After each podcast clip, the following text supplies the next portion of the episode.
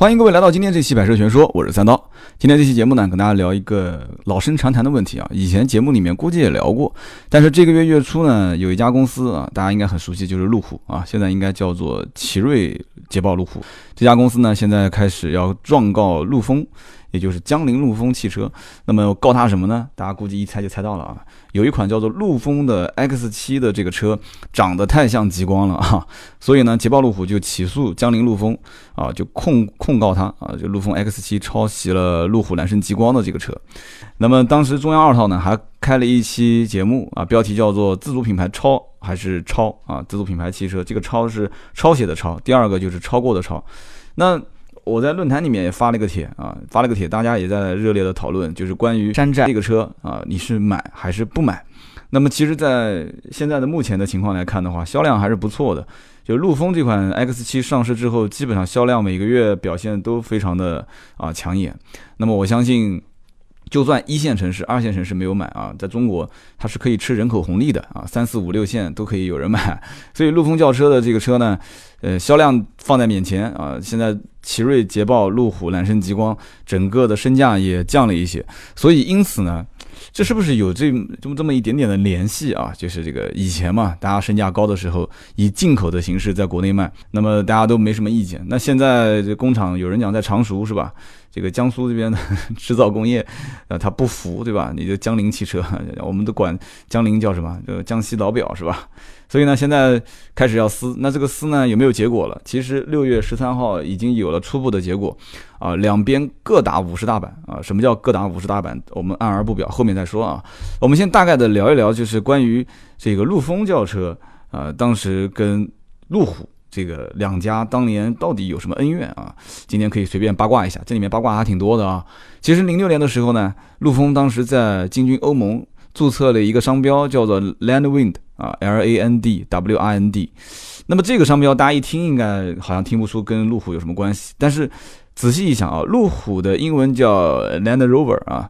那么如果把这个英文，就是大家知道路虎车子这个英文一般都是在尾门的中间的位置会稍微分开的这样子贴在上面对吧？稍微有一点点缝隙。那么这样的一种贴法，包括车头的引擎盖上面也是会有这样的一种贴法。那么这样的一种做法呢？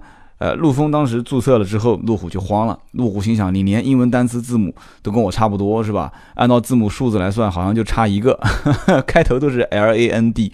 那对不起，我肯定要告你啊！所以当时路虎就告陆风啊。告完之后呢，当时欧盟有一个叫内部市场协调局，就判路虎获胜啊。那陆丰不服啊，就继续上诉，上诉一直官司打到二零一一年，最终。啊，最终竟然翻盘了啊！真的是翻盘了啊！陆丰结果这个 Netwin 的这个英文啊就拿下来了，胜诉啊！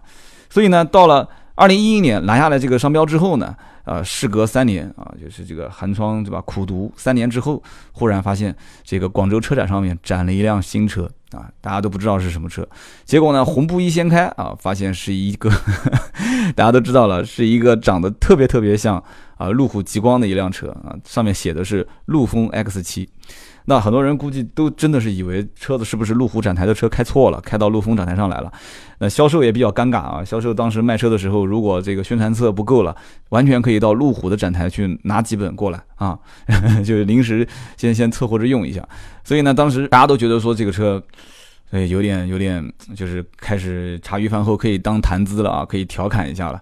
所以呢，当时陆风呢也也觉得没没关系啊，反正这个陆风 X 七就是这款车啊，对吧？大家觉得好吗？你就买；不觉得好吗？你该说说，我也无所谓。所以有人讲说，这个造车的人内心要足够强大，但是买车的人内心更要足够强大啊！很多人在调侃啊。而且我我自己再加一句啊，我觉得不是每一个人都能 hold 得住陆风这样神一样的就是品牌哈，所以呢，你你要有一颗足够模仿的心，所以这很关键。当时呢，一四年这个车不管你怎么说啊，你怎么吐槽，反正就上市了。上市之后呢，啊不错，路虎反正忍了两年，大家也可以回想一下，二零一四年前后路虎的极光这个车卖的怎么样？忍了两年，因为大家有钱赚嘛，你有钱赚，我也有钱赚。路虎极光那个时候刚上市，基本上都是。但比它上市要早一些啊，基本上都是要加价在卖，而且之后，呃，当时有传言说国产，然后一直到真正国产之后，这个车销量其实也还好啊，虽然有所下滑，但是钱肯定是赚到了。所以大家都有钱赚的时候呢，肯定也不希望，因为路虎我总觉得跟陆风去啊去打这个官司，怎么着路虎都不是很划算啊，我是觉得不是很划算。但是如果说路虎觉得自己现在啊，奇瑞捷豹路虎缺少曝光量，现在就是哪怕你骂他，他也是网红，对吧？你不骂他，他甚至他都不火，所以你一定要想办法炒作一些事件，让两个品牌的注意力。都能集中，其实这是有好事的啊，这是好事。所以呢，路虎忍了两年，最终是没憋住。二零一六年，结果就把这个江铃控股给告了。江铃控股就是陆风汽车的母公司嘛。那么告完之后呢？这个大家都知道，无非就是几样东西嘛，一个就是专利啊，第二个就是不公平竞争啊。但是不公平竞争这个 也需要去好好的这个定夺一下啊，就是两个客户群体是不是有有一致的地方？但是你从外形上来讲的话，的确是太相似了啊，就十分相似。跟大家举个例子，前段时间不是去青海湖去试驾一个车嘛，试驾的过程当中，那个教练员就是教官就跟我讲。他说：“跟你讲一件丑事啊，大家都聊熟悉了嘛。”他就跟我讲一件丑事。他说：“之前在呃某品牌的一个试驾会上，当时车队开的比较快，然后他说啊，前方请注意避让啊，旁边有一个会车车辆是那个路虎极光，然后嗖了一辆他的第一辆车就过去了，嗖了一下就过去了。过去之后呢，然后后面的对讲机就开始传了，说，呃。”汇报一下啊，刚刚和那个那个会会车的这个车不是路虎极光啊，是陆风 X 七 啊。当时他这个面子都掉地上了啊，教练员很多学员在上面也在开车啊，所以呢，这就是一个段子。但是类似这样段子多了去了。前段时间我去吃面条的时候，在公司楼下旁边停那辆车，我也是，而且他是把车头的标都给改成路虎了。我当时也觉得说，哎，我说这路虎怎么这么没有素质啊，把车直接开到人行道上了。但是说总觉得有点不对。然后回过头来一看，它前面的车头改成路虎了，但是尾标没有改，就是 Nano Wind 这个英文字母没有换啊，还算是稍微 稍微留了一点点这个啊，留了一点良心啊，所以呢。当时路虎跟陆风两边要打官司，就有人采访啊，就问陆风说：“哎，就你们怎么看这个事啊？”我问相关的管理层，管理层的回答非常简单啊：“兵来将挡，水来土掩，这个胸有成竹啊，是吧？”就有人讲说：“那为什么是胸有成竹呢？”就有人在网上找这些相关的新闻，那三刀也找了一下，其实也不用找了，很简单，你只要搜陆风 X 七，基本上现在全是这些新闻。网上就这么讲说，其实，在以前啊，我就扒了一些坟墓帖啊，经常老网友应该知道什么叫坟墓帖啊，我。把它扒出来之后，我就发现，其实有人讲说，一三年之前，陆风 X 七就已经申请了外观专利了，而且还配了图。的确也是啊，你看了一下，就是就是专利局、国家知识产权局，然后通过了一个外观专利。内部代码这款车就是陆风 X 七，叫什么呢？叫一三十二啊，就一三二。这还真的是人家真的是申请专利了。然后旁边就有人不服了啊，路虎的粉丝就出来了，说。二零一三年申请专利，来，我给你看看路虎极光在在我们国内的知识产权局是什么时候申请的。结果贴了一张照片，人家路虎极光二零一一年就申请专利了，人家一一年就申请专利了，也是真的。所以有人就奇怪了，说。哎，这个知识产权局是怎么回事呢？对吧？这个业务开展的挺红火的，是吧？对吧？不拒绝每一位勇于创新的小伙伴啊，只要大家都交专利费，所以两个都申请通过了。所以这官司到底怎么打啊？有很多的一些业内人士就说，其实呢很简单，最终肯定是握手言和，是吧？握手言和之后呢，你把外观稍微改一改啊，反正大家也知道的，买路虎的应该是不会看陆风啊，买陆风的也肯定是不会去买路虎，大家反正就这样子，就井水不犯河水就 OK 了。但是呢，有人问说，那现在官司到底打成什么样呢？今天已经是六月十三号了啊，最新的消息是这样的啊，国家的知识产权局最终是判定陆风 X 七的外观专利无效啊。那我想问一下，这专利无效之前的钱能退款吗？啊，判定外观专利无效，那有人讲说路虎那肯定就是要笑了是吧？路虎就肯定能赢了嘛？但是呢，你别急啊，下面的判定更加让人惊讶啊，国家知识产权局继续宣布。捷豹路虎有限公司的揽胜极光车型专利也无效，两个都无效，那因此就是各打五十大板了，是吧？那么原因是什么呢？陆风 X 七的这个专利被取消的原因是因为啊，这个公告当中说，揽胜极光与路虎 X 七在细节方面是有差异的啊。两者虽然外形基本上就是设计啊风格都比较相同，我们会发现就是悬浮式的车顶啊，车身的侧面线条啊。嗯，虽然有一点点差别，但是呢，还是不符合啊专利法第二十三条第二款的规定啊。大家可以去查一下这个第二十三条第二款是什么。但是这个路虎的揽胜极光专利被取消啊，大家很多人都大跌眼镜啊。但是他也给了理由，理由就是说揽胜极光之前注册的啊，专利因为五门版和三门版的设计差异不符合专利法的第二十三条第二款的规定，所以也被取消。所以这个我我我也很好奇，二十三条第二款到底是什么个条款啊？为什么呢？其实三刀自己的这个 logo 就是一个大就大轮胎吐舌头的这个商标嘛，我也是注册的啊，我也在商标局注册的，但跟这个知识产权局好像有没有关系啊？我也不知道有没有关系啊。那我现在看到，其实在网上也有百车全说的节目在用我的名字啊，其实百车全说四个字我已经注册了啊，轮胎吐舌头的戴耳机的这个这个商标图形我也注册了啊，都通过了，而且花了不少力气。而且我甚至当时有一次被驳回啊，我又重新申诉。申诉的话，我问了很多人，很多人都跟我讲，申诉基本上百分之九十是不可能就是审核通过的，除非你有强有力的证据能证明啊你是这个商标所有权的一个发起人。所以呢，当时我也比较沮丧嘛，但是该交的钱还是交了啊，交了四千还是五千块钱的申诉费，而且一个品类是。是是是，就是一个品类就要花很多钱，我注册了很多品类，所以因此当时也花了不少力气，所以我完全能理解，就作为一个原创的作品，作为一个你自己的专利的或者说你的商标产权的所有人的这种这种这种被人侵害的感觉，你知道吧？其实网上现在已经有节目在用我的名字了，还有一些地方电台也在播这个节目，百车全说的节目，所以这个都暂时来讲的话没有什么影响力嘛，我也就不多去纠纠缠啊。以后如果真的到了路虎跟陆风 这样的一个一个。啊，不得不告，不得不打官司的时候，对吧？或者说三刀哪天不红的时候，那我也得去打打官司了啊。所以呢，这个相当于是各打五十大板。但是有没有下文，其实是还没开始嘛。这个故事才刚刚开始，还没完。也就是说，这个取消两边的专利权，但是不影响两辆车的正常销售，这个大家都能理解吧？所以就是说，这两家公司之间的竞争才刚刚进入白热化。虽然说客户没有什么重叠啊。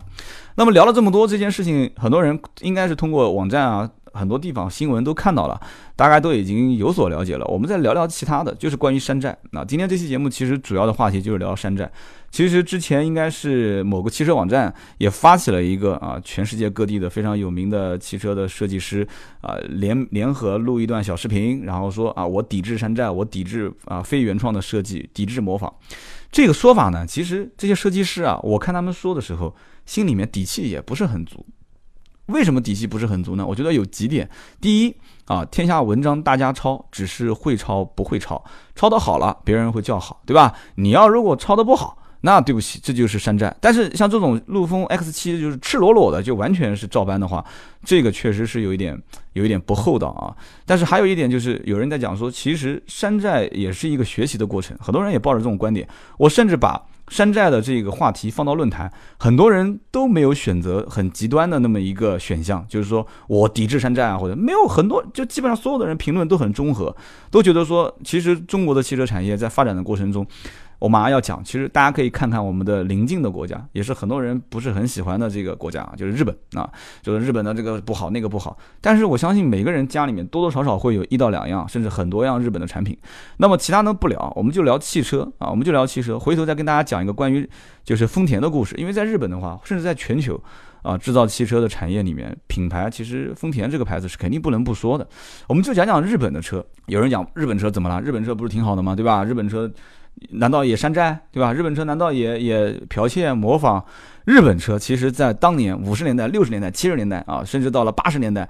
一直都是，哈，就很多人应该在日本的都知道，我们听友当中很多人都在日本，一直其实都是在用“模仿”这个词啊，我觉得都是给他面子了，都非常非常给他面子了。网上有一篇文章，因为我找不到出处啊，所以如果是谁是原创文章的作者，你可以联系我啊。网上有篇文章，当然就这么讲的：五十到六十年代的时候，日本的车企是集体剽窃啊，集体偷窃，偷窃谁呢？因为大家都知道，在日本，日本。对吧？战争之后，其实美国对对于他有了很多的一些援助，而且其实日本很多的车就是从美国，包括从欧洲去学习了很多的一些品牌。那我们举个例子啊，其实丰田就是在当时首当其冲嘛，他们有一款车叫做吉普的 B 阶，当时仿造的就是一九四一年的牧马人的威利斯 MA。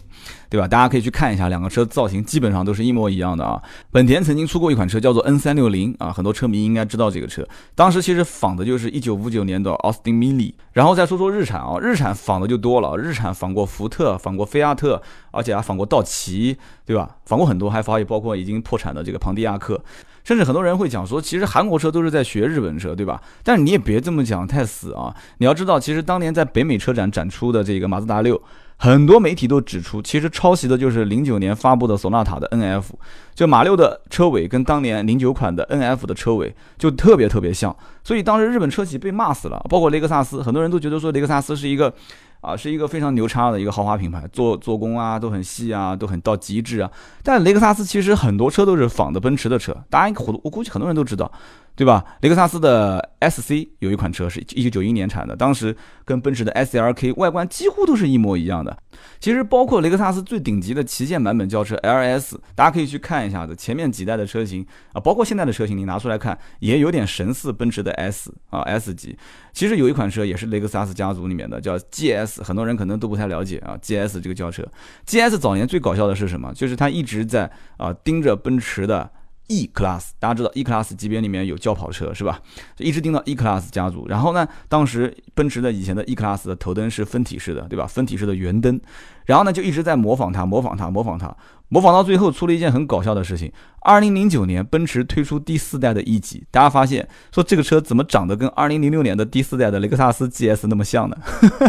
结果就是抄袭、抄袭、抄袭，抄到最后发现奔驰自己也不会设计了，然后设计一款车长得跟零六年的当时的零六年第四代的雷克萨斯 GS 很像。所以说这么多，有人讲说三刀你到底什么个意思呢？就是说啊，这个抄袭很好是吧？啊，就是山寨很不错，你支持吗？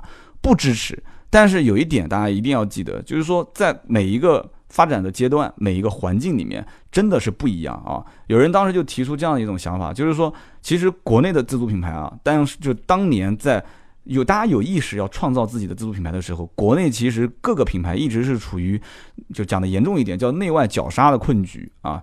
然后当时呢，政策方面是对内。啊，自主品牌是全额缴税，但是合资品牌可以免税或者是减税。